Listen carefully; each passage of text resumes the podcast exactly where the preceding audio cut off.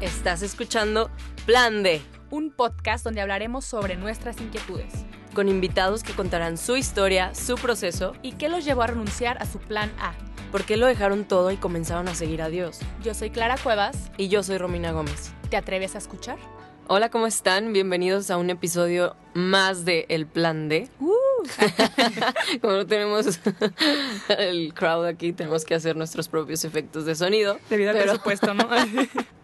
Ay, no. Bueno, otra vez con mucha alegría, porque siempre aquí no falta eso. Claro, eso es lo que tiene siempre... que ser el entusiasmo. Si no nos entusiasmamos nosotras, Sí, ¿quiénes? ¿Verdad? Así que bienvenidos. Clara, ¿cómo estás? Muy bien, Romina. Muy, muy alegre, igual que tú, la verdad. Oye, pero creo que le vamos a tener que bajar un, un- una rayita de, de seriedad Sí. a este tema, porque en lo personal, no sé tú, pero yo tengo mucha gente cercana, a lo mejor eh, de primera mano, de segunda mano, que está atravesando por este proceso, o que le tocó, pero se alcanzó a rescatar algo, o porque tenemos amigos que de cierta forma están viviendo esto con sus papás. Y específicamente vamos a hablar del divorcio. Vamos a tocar este tema que de cierta forma la sociedad ya normalizó. Porque antes era como de, "¡Ah, ese papá divorciado, y así, ¿no? Sí. Y ahorita ya es como de, ah, lo sí, más normal del mundo. pues sí, que se separen, Ujú. ni modo. Y así, y entonces estaba investigando, porque hice mi tarea, ¿verdad? Bueno, solo googleé algo ahí. y decía que eh, los mexicanos se divorcian un 136.4% más que hace 10 años. wow. O sea, tronó muchísimo más, ¿no? Y me quedé impactada porque yo siento que ningún matrimonio se casa para divorciarse, ¿sabes? O como para decir, Pues sí, desde, nadie desde mi sueño es casarme para después divorciarme, ¿sabes? Claro que no. De cierta forma no intenta pues hacerlo funcionar y hacerlo trabajar, pero qué difícil es cuando ya no hay por dónde, Sí. ¿sabes? Pues tú lo has dicho, ¿no? O sea, todos tenemos como quizá un testimonio eh, de alguien cercano. En mi caso me tocó vivirlo de una forma muy extraña. Mis papás están separados, pero nunca se casaron, así que técnicamente no es un divorcio, pero sí porque vivieron Juntos. juntos pues Ajá. toda la vida, o sea, más de 30 años. Entonces, Wow. pues sí fue como un divorcio. Y pues sí se viven cosas como muy extrañas. Digo, ob- obvio no lo podemos hablar desde la óptica de los divorciados, pero sí de los afectados como hijos, ¿no? Y cómo, cómo te puede afectar en el corazón y mentalmente y todas las actividades y como incluso yo creo que más de lo que te puede afectar en el momento, creo que a lo mejor tiene hasta connotaciones más en el futuro acerca de lo que crees acerca de del amor o del matrimonio o de todas estas cosas, ¿no? Como decir, ay, bueno, ¿para qué si ni dura para siempre? O todo, todas estas ideas, ¿no? Ay, no, qué fuerte. Siento que sí es un tema que hay que tocar un poco con, con, con pincitas. Y por eso eh, propuse de, de invitada a una gran amiga que, que recientemente nos hicimos amigas hace muy poco realmente. Y fue de estas amigas que yo de cierta forma agradezco mucho a Dios porque me la puso en un momento como clave en mi vida. No llores, ¿sabes? clave en mi vida. Y de verdad agradezco mucho su amistad, ¿no? Que, que de cierta forma Dios va tejiendo ahí los caminos de unos con otros en los momentos adecuados. Sí. Y de cierta forma hoy ella tenía que estar aquí. Y es un honor, Martis Escobedo. ¿Cómo estás? Hola Clara, hola Romina. Estoy muy bien, ¿y ¿ustedes? Estoy muy contenta de estar aquí. Ay, muchas gracias. La verdad, desde, desde que te conocí, tú eres una persona muy transparente, eres muy abierta. Lo que no te gusta lo dices, lo que te gusta lo mencionas también. Y desde que te conocí me dijiste esto. Yo conocí a Dios a través de- del duelo con mis papás, porque empecé a buscar y buscar y buscar. Y era mi forma de... Cuéntanos. Cuéntanos. es tu espacio. Toda la historia. Es que es chistoso porque creo que mucha gente siempre eh, familiariza a Dios con experiencias muy buenas, como muy gratas o de felicidad o en un momento como...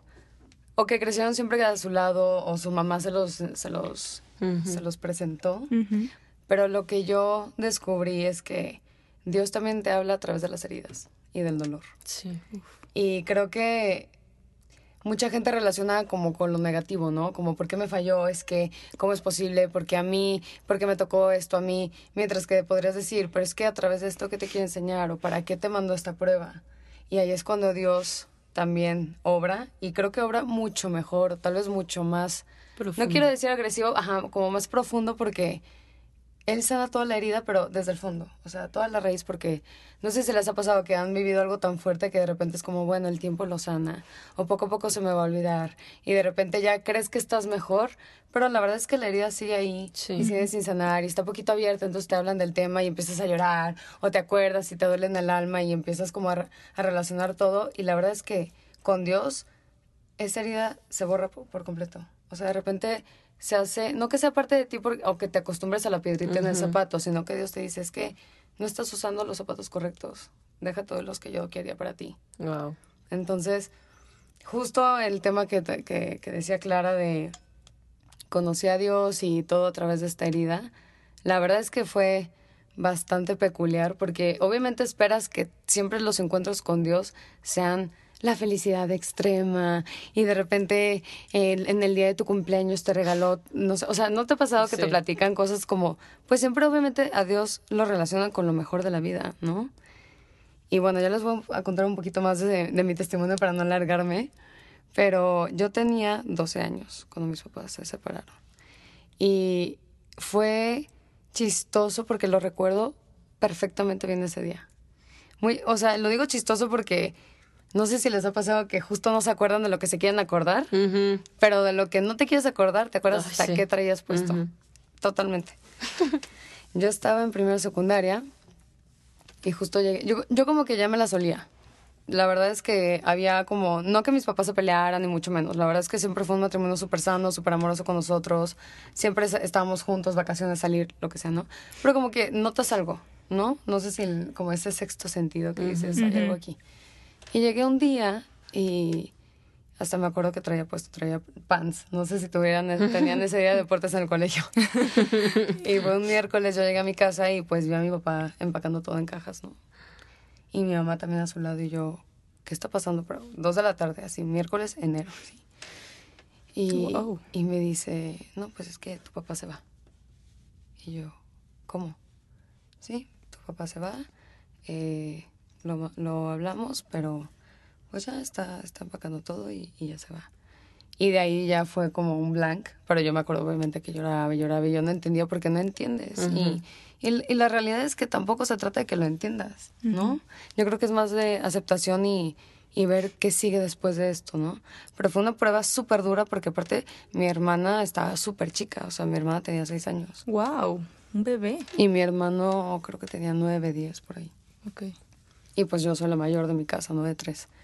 Entonces, pues yo estoy obviamente en la parte en la que entras a la pubertad, en la que defines tal vez como esta parte de, la relación de padre-hija, e de cómo te desarrollas en tus gustos, en tu personalidad. Digo, esto, obviamente la personalidad es desde chica, pero más bien como afinar esto, ¿no? Y obviamente el papá es, tú quieres que ser la hija, o sea, la niña de sus ojos en el sentido de sentirte protegida, que tengas un, un, ejemplo a seguir, que ves para arriba y digas, yo quiero un hombre así, que me enseña también a valorarme, a darme a respetar con los hombres, porque esa relación te la enseña tu papá. Sí. El típico de, no te vistas así, hija, oye, llegas a esta hora, oye, que no te hablen así, ese tipo de cosas solo te las enseña el papá. Porque pues la mamá es parte de tu vida, pero en sí ella también está de tu lado femenino, ¿no? Como de, como ese de entendernos de mujeres, ¿no? Entonces pasa el tiempo y obviamente se te vienen más pruebas, ¿no? Porque obviamente, como decía Clara hace ratito, es, era típico el es hija de papás divorciados. Y no era común. O sea, ahorita ya lo vemos como si fuera a adoptar un perro. De, ah, se divorciaron. Ah, bueno. Ah, comí sushi. Ah, sí. Así como, O sea, literal como si fuera súper normal. Como tú dices, ¿no? Casi que se casan como para estar dispuestos a, por si no funciona, en vez de luchar. Y, y yo sé que es difícil, las relaciones no son para nada fáciles, yo creo que ustedes también pueden coincidir conmigo en esto. Sí.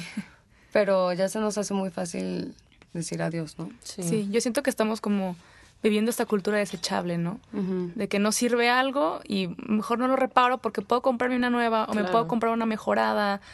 Y, así pasa con las parejas, ¿no? Decimos, bueno, ¿sabes qué? Ya no me gustaste y, y con permiso así le damos porque todo bien. Yo creo que tiene todo que ver eso que dices. O sea, creo que es una cultura nueva que estamos viviendo. Obviamente que está increíble que ya no se satanice el divorcio ni juzgar a los que se divorcian porque también esa era otra que sí porque obvio no era otro extremo que cuentas, pues. ni al caso pues no va por ahí más bien yo creo que no va hacia los que ya están divorciados sino a la prevención de eso o sea a que no caigamos en esa cultura de que, bueno, pues, es más, ni me caso porque para qué, ¿no? o sea, sí.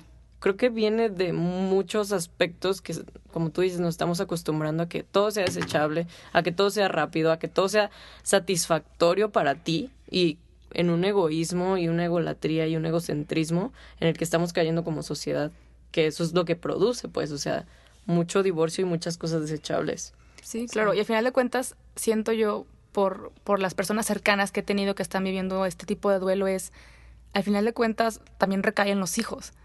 O sea, los hijos también están viviendo este duelo contigo. No nada más es papá y mamá. También los niños están pasando por Sí. su duelo y cada uno lo va expresando de una forma o no lo expresa. Porque a veces pasa como no llora, no pasa nada aquí. ¿Cómo fue después de, de que ya te enteraste? Es que yo creo que la herida del divorcio es algo que nunca se va. O sea, una cosa es superarlo y sanarlo desde la gracia de Dios, porque justo en un retiro yo estaba como reflexionando que hay mucha gente que vive su herida desde la miseria. Y es gente que también es Qué mucho deep. que cae en, en adicciones, en relaciones tóxicas, en depresiones. Y no la juzgo porque también son batallas que tal vez no pueden con ellas o- o, no están en el momento más indicado. Pero un divorcio determina mucho tu visión de vida.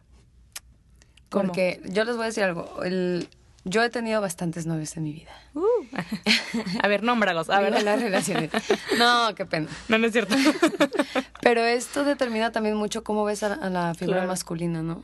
Yo creo que eso es lo que estamos diciendo. O sea, el, el papá te da un ejemplo de qué tipo de hombre quieres tener en tu vida, ¿no?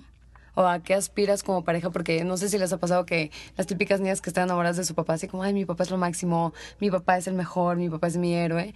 Y es que es una realidad. O sea, él te forja este como ejemplo masculino en tu vida de decir, yo quiero a alguien trabajador, alguien ético, alguien cariñoso, alguien que también vea así, me vea así como me ve, tal, ¿no? Entonces, obviamente, en la ausencia de una figura, o sea, paterna y masculina en la casa, pues tú te, te forjas tu propio criterio de lo que alcanzas a percibir y a ver. Sí. Y mi papá es excelente persona. Yo lo amo y lo adoro. La verdad es que es alguien que también ha pasado por pruebas bastante duras, que obviamente también dejar a su familia y estar ya en un momento de vulnerabilidad, de soledad, porque pues obviamente como ustedes dicen, no, ¿quién se quiere casar para divorciarse? Todo el mundo le apuesta al amor más puro y verdadero que puede conocer en la tierra, ¿no? Y de repente mi papá es como, pues bueno, me tengo que ir de la casa, mi mamá tiene que trabajar, obviamente. O sea, fue una situación bastante peculiar y especial que no quiero tocar tanto a fondo porque no tiene caso.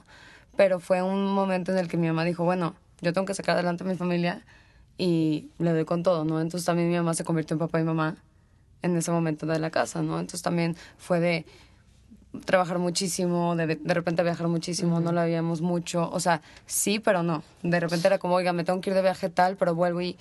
Y obviamente también se viven dolores de como te comparas. No sé si les ha pasado. Típico que, ay, es que su papá, Ujú. es que su familia, y es que yo nunca lo voy a vivir. Y yo nunca voy a saber lo que es tener una familia unida. Ouch. Porque es la verdad, o sea, es un tema muy triste, pero Sí, I yo creo que you. para la gente que nos está escuchando, que tiene papás separados, divorciados, lo van a entender porque así se vive esta herida. O sea, yo aspiro con mi esposo a tener una, la familia que yo nunca tuve Claro, y a vivir un matrimonio que yo no alcancé a ver. te entiendo perfecto. Porque es muy fácil pensar, claro, yo quiero el esposo perfecto y tal, pero sorry, güey, si no lo viviste, ¿cómo puedes tener un, un, un parámetro de que te diga, claro, estás yendo por el buen camino? Yo, tal vez mis abuelitos, de lejos, porque claro que yo no fui su hija como para saber cómo educar a mi Sí, mamá o a mi papá. ajá. Pero gracias a Dios mis cuatro abuelos siguen vivos y, los, y, lo, y siguen en sus matrimonios. Pero es muy como de lejitos.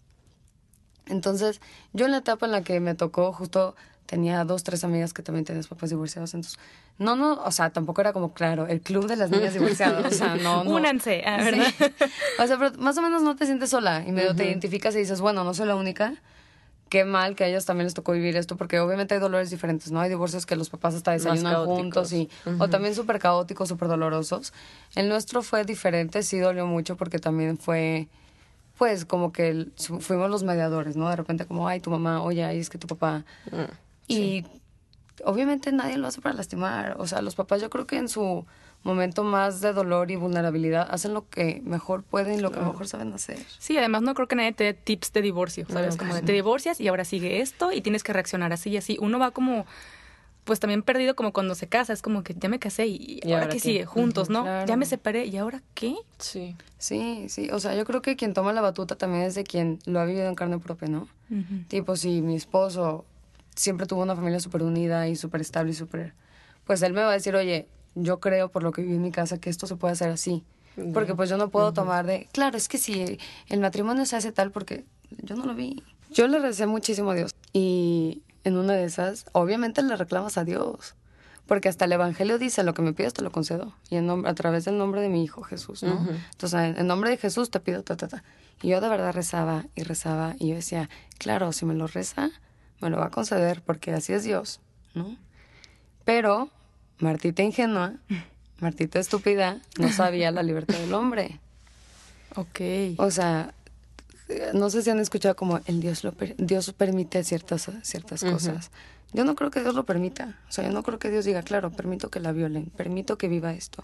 Yo creo que hay batallas que sí nos da porque las tenemos que vivir. Pero yo también sé que el hombre, Dios nos ama tanto que lo único que nos dio fue la libertad.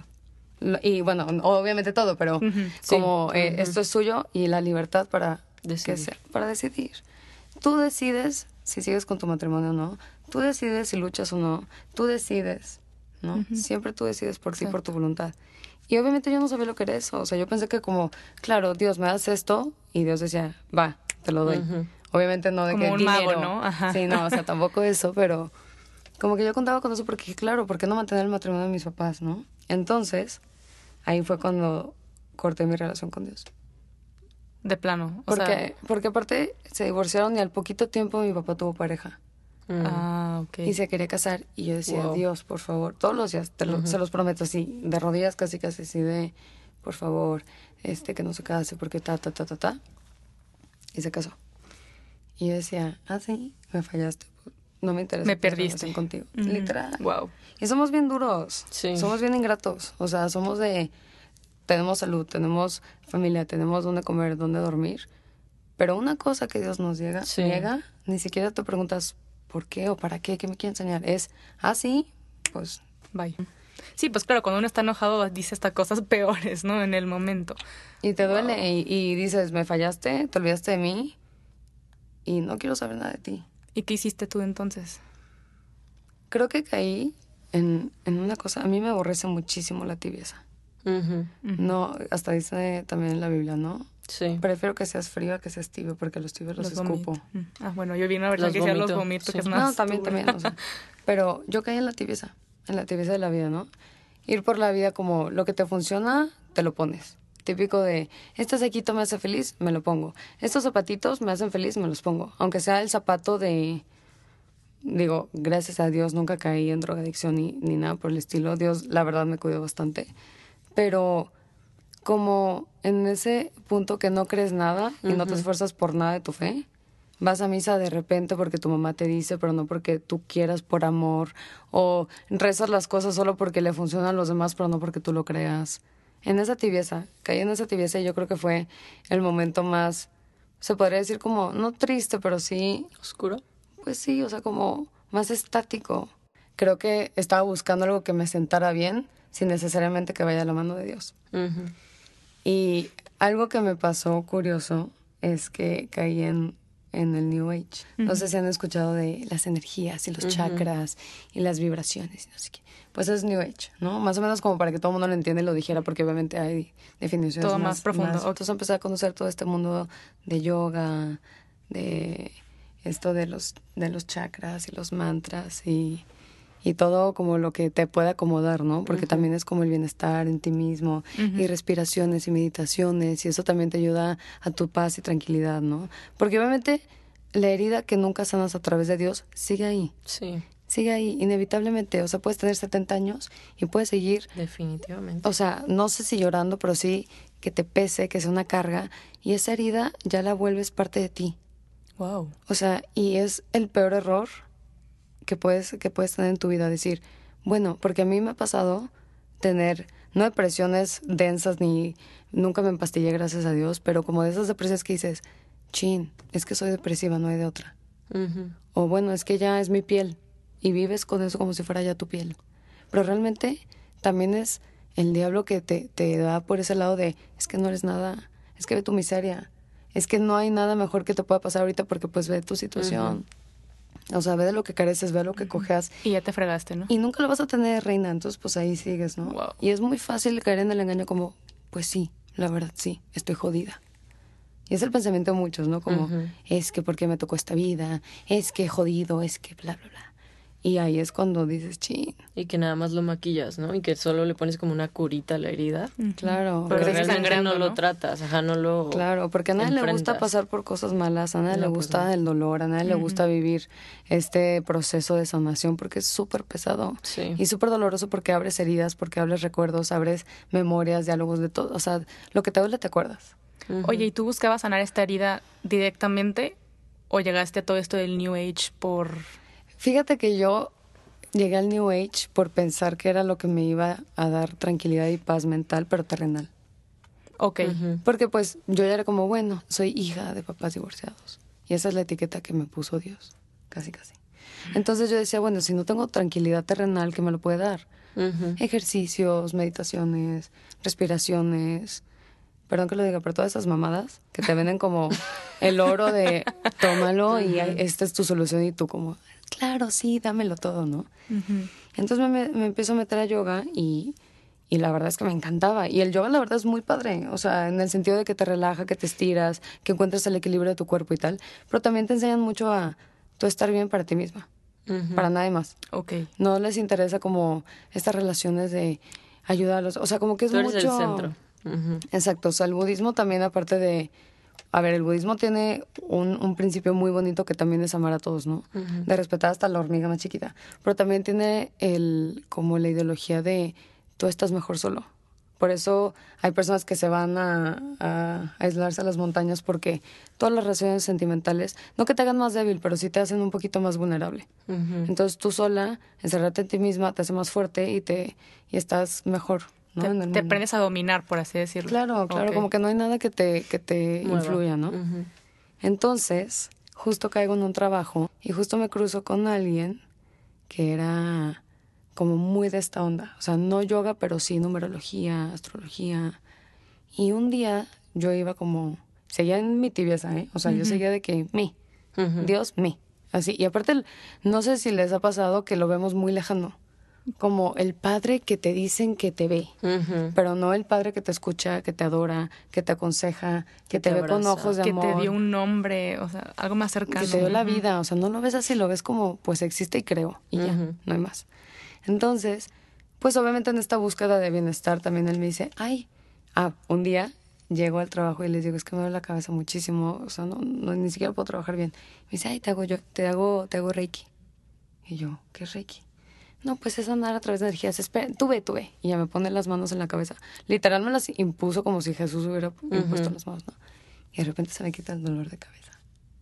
O sea, parecía de esos anuncios de la crema que te sana, no sé qué. Y de repente Adelgaza ahorita en cinco minutos. Sí, literal así de y Wow. curada. Y yo decía, a huevo. Esto del Reiki está poca madre, ¿no? Entonces le empiezo a preguntar de que, oye, a ver, cuéntame qué es Reiki, cómo nacen los que me dice, ah, pues es sanar a través de energías, canalizas todo, toda la energía del mundo y a través de las manos tú sanas. Es de los ángeles, es de Dios, ¿eh? Y no creo que, que él me lo haya dicho engañando, o sea, engañándome a Más mí. bien él está engañado, ¿no? Sí, como en esa ignorancia y no dudo que lo haya hecho con el mejor con la mejor Sí, intención claro. y, y con este con este papel de, de dar bienestar y a los demás, ¿no? Claro, pero cuando uno no sabe más allá, pues también vas perdiendo Claro. más personas en el camino, a ¿no? otros ciegos. Porque pasa mucho que te dicen, tómate la pastillita y no sabes qué tiene la pastillita. Entonces, cuando investigas qué tiene la pastillita, dices, chin. Sí. No, o sea, lo que conlleva esa pastillita es más allá de lo que me conviene, ¿no? Entonces, pues yo me empiezo a interesar en esto porque digo, claro, imagínate sanar a través de energías con tus manos a quien quieras, o sea, wow, ¿no? Y me dice, si quieres yo te puedo, yo te puedo hacer maestra de Reiki.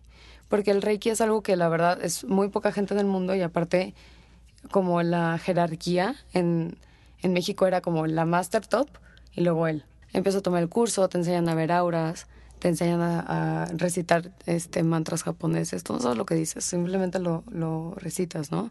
Haces simbologías en el aire, te dicen como, claro, para limpiar esta habitación tienes que hacer esta simbología, haces no sé qué y se limpia de todas las, todos los malos espíritus. Y tú hiciste eso, llegaste a reproducirlo Claro, en tu vida. claro, o sea, porque hay dos niveles. El primero, el primer nivel te enseñan a, no sé si han escuchado que también le dan reiki de que a, a perros o a plantas o así. Ay, Porque no. una cosa es hablarle bonito a las plantas y otra cosa es sanarlas con Entonces, primer nivel es para animales y plantas. Y segundo nivel ya esa persona, si aparte te dan como un librito que literal dice de si quieres romper una relación tóxica, haz estos símbolos. Literal, si quieres, hasta él me dijo, oye, si tú quieres, no sé, un coche y lo deseas muchísimo, lo pones en un papel, lo pones en una caja, haces símbolos por 30 días y te llega. No. O sea, tampoco es como que abres la puerta y ya el carro, pero de alguna forma te va a llegar. ¿Y tú ni- en ningún momento llegaste a sentir como algo, que algo estaba faltando o algo no iba por ahí? que Yo me metí con una amiga y justo esa amiga se salió antes de iniciarse el nivel 1. Porque me dijo, hay algo raro que no me late. Y yo, ¿cómo crees? O sea, ve, esto es para sanarnos. Que me dijo, sorry, pero yo me voy a salir. Y yo dije, bueno, cada quien, ¿no? Tal vez hay personas que sienten las cosas diferentes, pero yo la verdad es que quiero sanar y quiero tal. Obviamente tú vas con la mascarita de hacer las cosas bien, o sea, nadie se mete como claro para joderme a todos, o sea, no. Entonces ya, literal salgo, ya iniciada de Reiki, literal de dar Reiki, yo era de que mata de Reiki, a mi, a mi hermano te doy Reiki, a mi hermana que yo te doy Reiki, o sea, a todo el mundo yo decía, soy maestra de Reiki, porque aparte me enorgullecía, y tú te, te tienes que hacer Reiki a ti mismo una vez a la semana, como para estar en balance, y hay dietas que te depuran, que no sé qué, que todo es como para tú encontrar tu estabilidad emocional, terrenal, todo esto, ¿no? Pero pues nunca buscas a Dios. Tú siempre estás como en lo que me funciona aquí en la tierra y no hay como que, ay, claro, estoy viendo aquí, o sea, Como no de cierta mano. forma una adoración a sí mismo. Es que o no es más tanto... bien estarte viendo todo el tiempo, ¿no? Exacto, mismo, exacto. Ah, me hago mi reiki y ya estoy bien. Como que obviamente iba con psicólogos como para sanar mi herida de papá, de mamá, porque obviamente, como les había dicho, o sea, toda la parte del divorcio se vive lamentablemente toda la vida.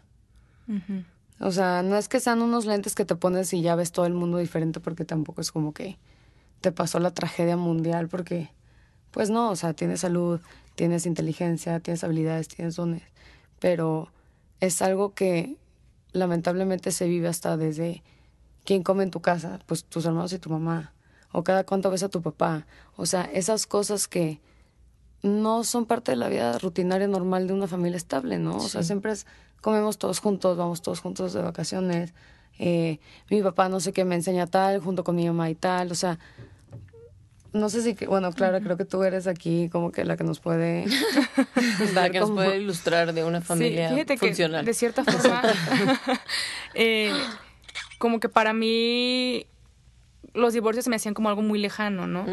De cierta forma, a mí Dios me ha, parte- me ha protegido con los papás que me dio, que yo digo, wow, o sea, no los merezco y, y no sé en qué momento Dios decidió darme estos papás, ¿no? Que, que ya nos tocará que mi mamá venga más adelante, pero ella se dedica también a dar retiros de matrimonio, ¿no? A, a papás que están a punto de este proceso de divorcio, a decir, oye, ¿sabes qué?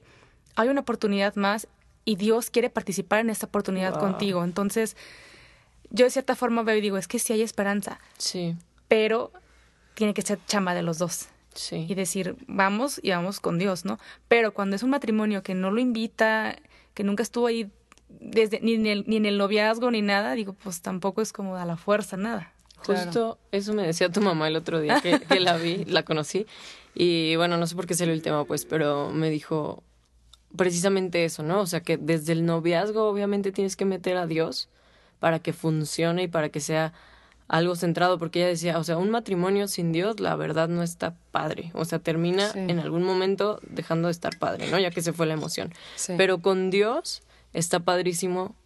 O sea, no que no tengas pruebas, pues, pero vas a lograrlo y va a tener un propósito y va a tener un sentido el estar casado con alguien. Y usaba justo esta frase de que cordón de tres dobleces no se rompe fácilmente. Es decir, en una relación de dos personas que se casan tiene que haber otra tercera persona que es la más importante, que es Dios, que es la que te va a estar uniendo todo el tiempo a, a la persona con la que te uniste, ¿no? Claro.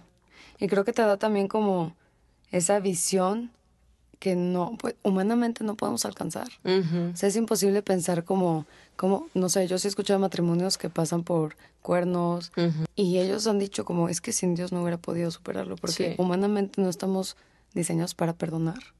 O sea, somos muy de el rencor, el Sí. dolor, el odio, el- la memoria. La memoria es perfecta en el ser humano y te acuerdas, es lo que les digo, te acuerdas de todo. Entonces imagínate, es que me acuerdo cuando me pusiste el cuerno hace, Sí. hace 14 años y todavía vivo con eso. Pero si es con Dios, ni te acuerdas y, te deja doler porque también somos humanos.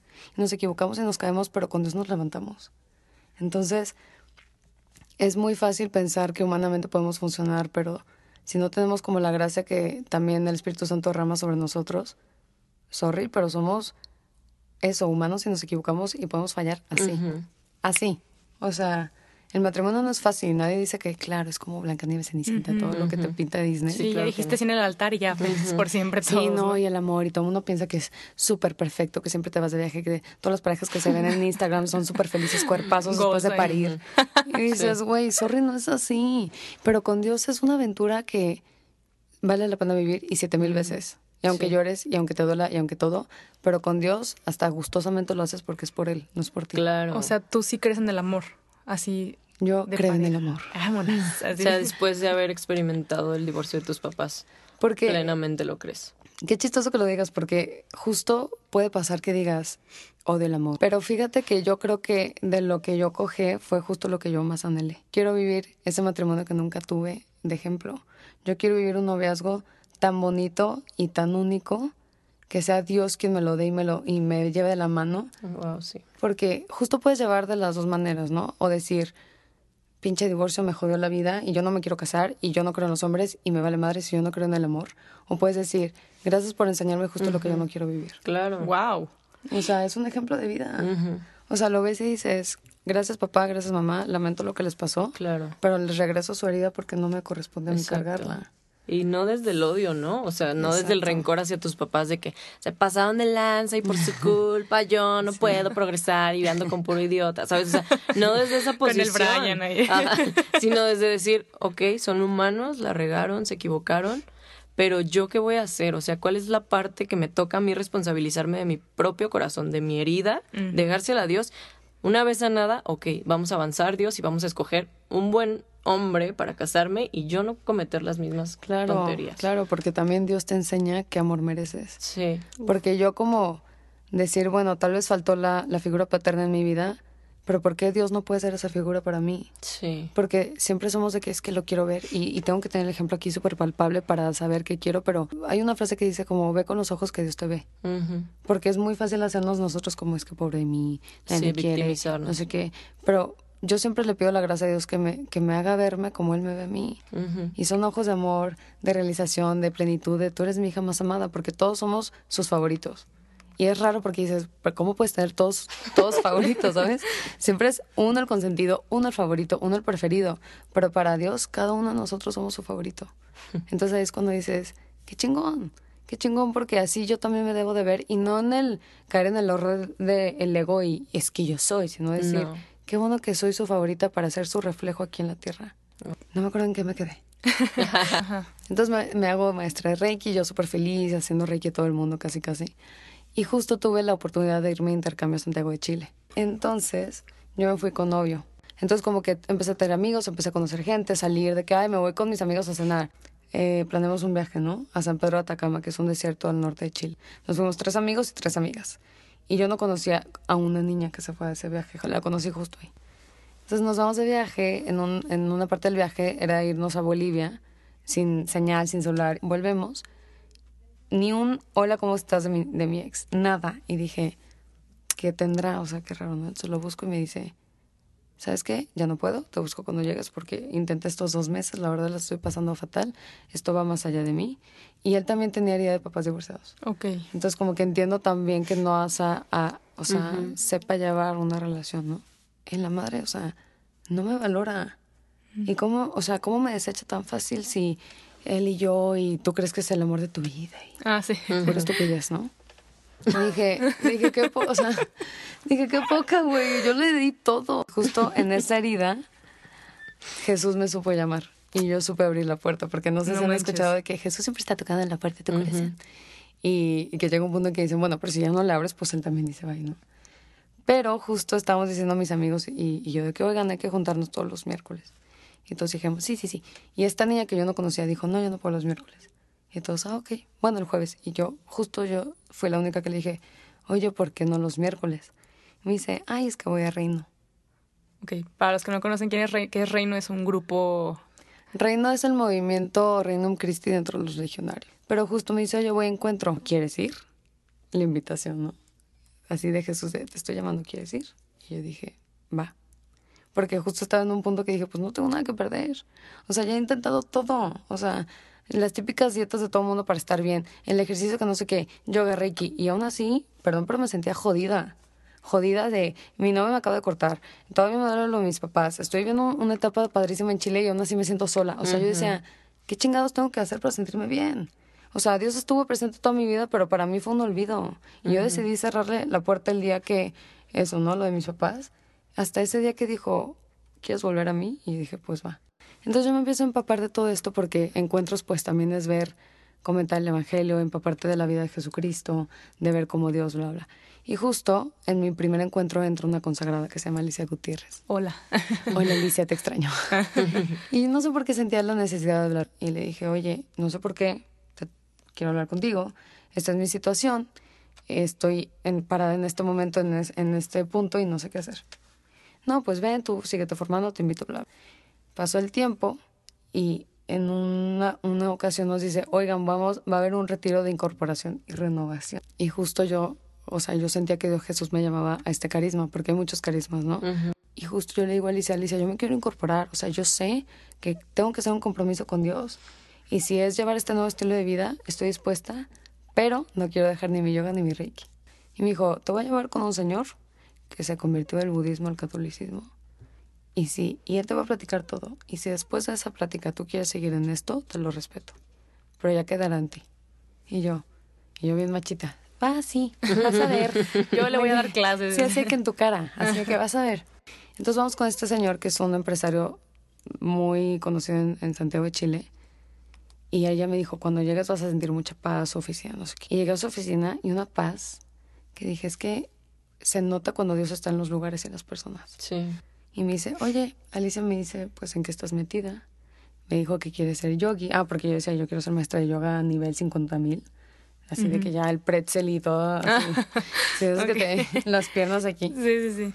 Y me dice, como qué chistoso, porque justo sabes lo que implica ser yogi. Y yo, no, pues no, ya sacó un libro de, como de recé, o sea, un libro súper especializado de indie, así que, que consigue solo, no sé cómo. Y me dice, mira, esto es un yogi. Y era una persona con la cabeza enterrada en la, en la tierra. Esto lo hacen, o sea, me dijo, estuvo como siete horas enterrado, o un día, no me acuerdo, para saber controlar su respiración. Y eso, ¿se te hace lógico? ¿Se te hace lógico que alguien haga esto solo para una disciplina que implica un ejercicio? No qué. Y yo, no, pues no.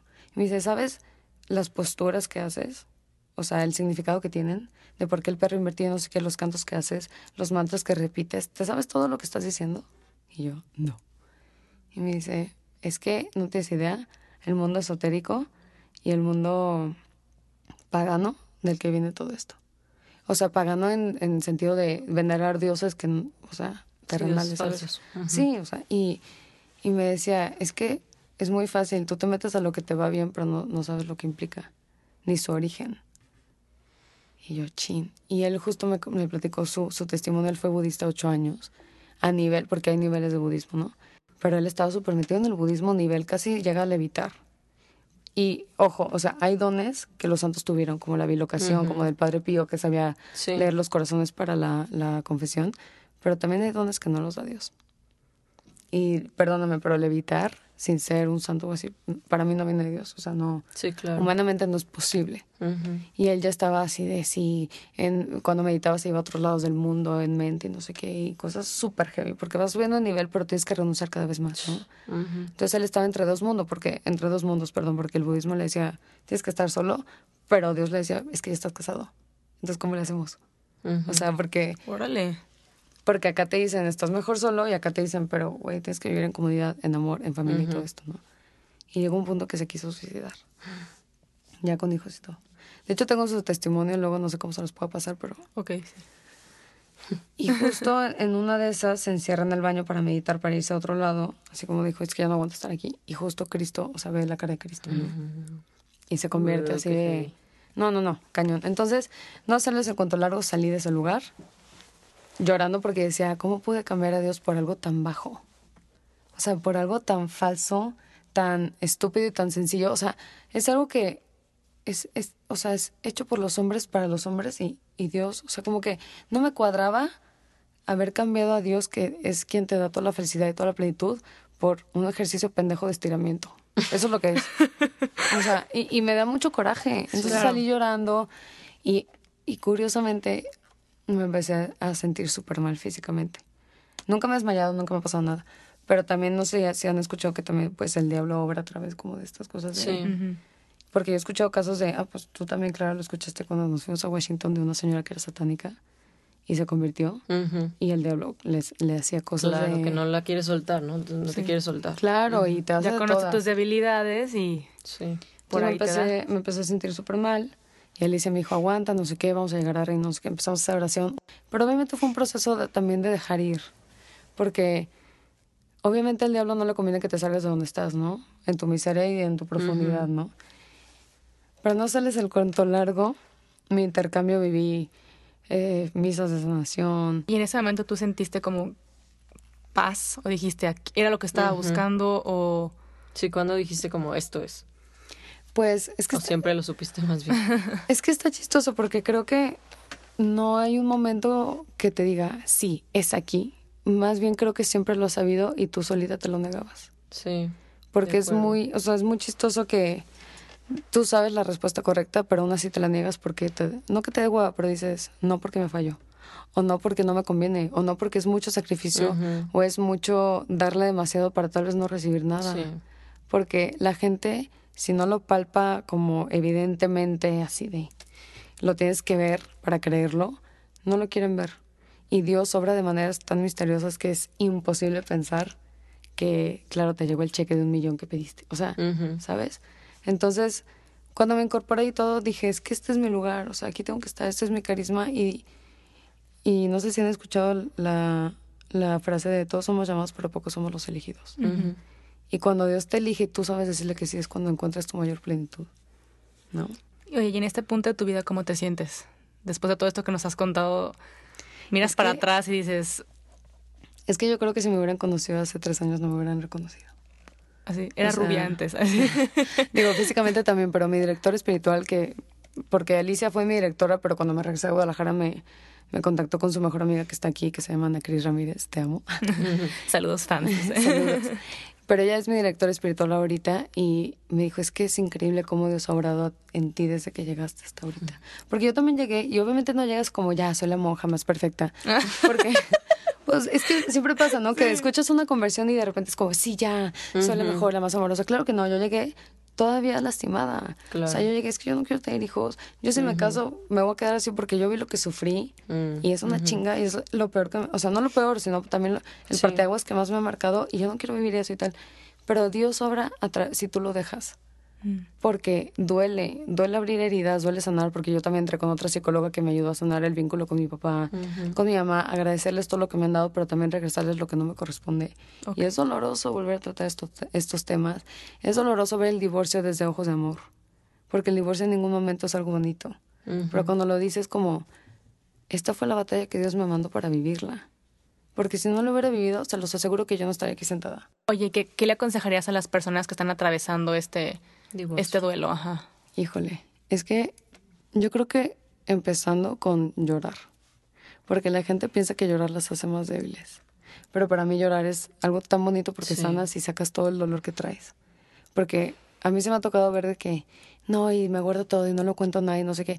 Y eso también se, se desata en, que son estupidez, pero también gastritis o dolor. y Sí, el de cuerpo tiene repente- que sacarlo de alguna forma. no, y Ajá. te haces como super hater de todo el mundo, no quieres ver a nadie, odias a todo el mundo.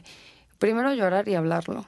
Y si no lo quieres hablar, escríbelo y quémalo. O sea, haz algo, pero sácalo, porque si no lo sacas, todo ese dolor se vuelve en rencor y en odio. Y eso se queda arraigado en tu corazón hasta que tal vez nunca te des consciente, o tal vez sí. pero hasta que te da un putazo en la cara de... y- no, porque es real. O a, a menos que te, que te pase lo mismo de un otro divorcio y dices, chin, caí en lo que justo no quería porque no aprendí a sanarlo. Wow. Se va haciendo cíclico de una u otra forma, ¿no? Pues tal vez no es cíclico, pero se queda, es- o sea, es lo que decimos, se vuelve parte de ti y piensas que ya es tu segunda piel. Uf. Que ya es como el sello que Dios te puso en la frente de decir, claro, soy hija de divorciados, pero en ningún sentido te determina. No. Tal vez es relevante, pero no determinante. O sea, tal vez sí marcó una pauta en tu vida en un antes y después, pero eso no te hace ser alguien mejor o peor. Te hace ser más fuerte por vivir una batalla que no todo el mundo puede vivir. Uf. Entonces yo creo que tal vez es encontrar a alguien con quien hablarlo, pero sanarlo desde la gracia de Dios Sí. y no desde la miseria de tu persona, porque somos humanos, o sea, creo que se diría. Wow. Me quedo como con esa frase, está Sí. muy buena. O sea, sanarlo desde la gracia de Dios y no desde la miseria. Las dos formas, ¿no? Que puedes atravesar una prueba o el dolor. Qué Wow. increíble. No, pues de verdad, muchísimas gracias, Martis, por, por abrir tu corazón, Ay, por, por contarnos esta parte que, que fue importante en tu vida y que de una u otra forma te llevó hacia Dios y que ahora tú estás también dando este mensaje a que otros también se unan a Dios.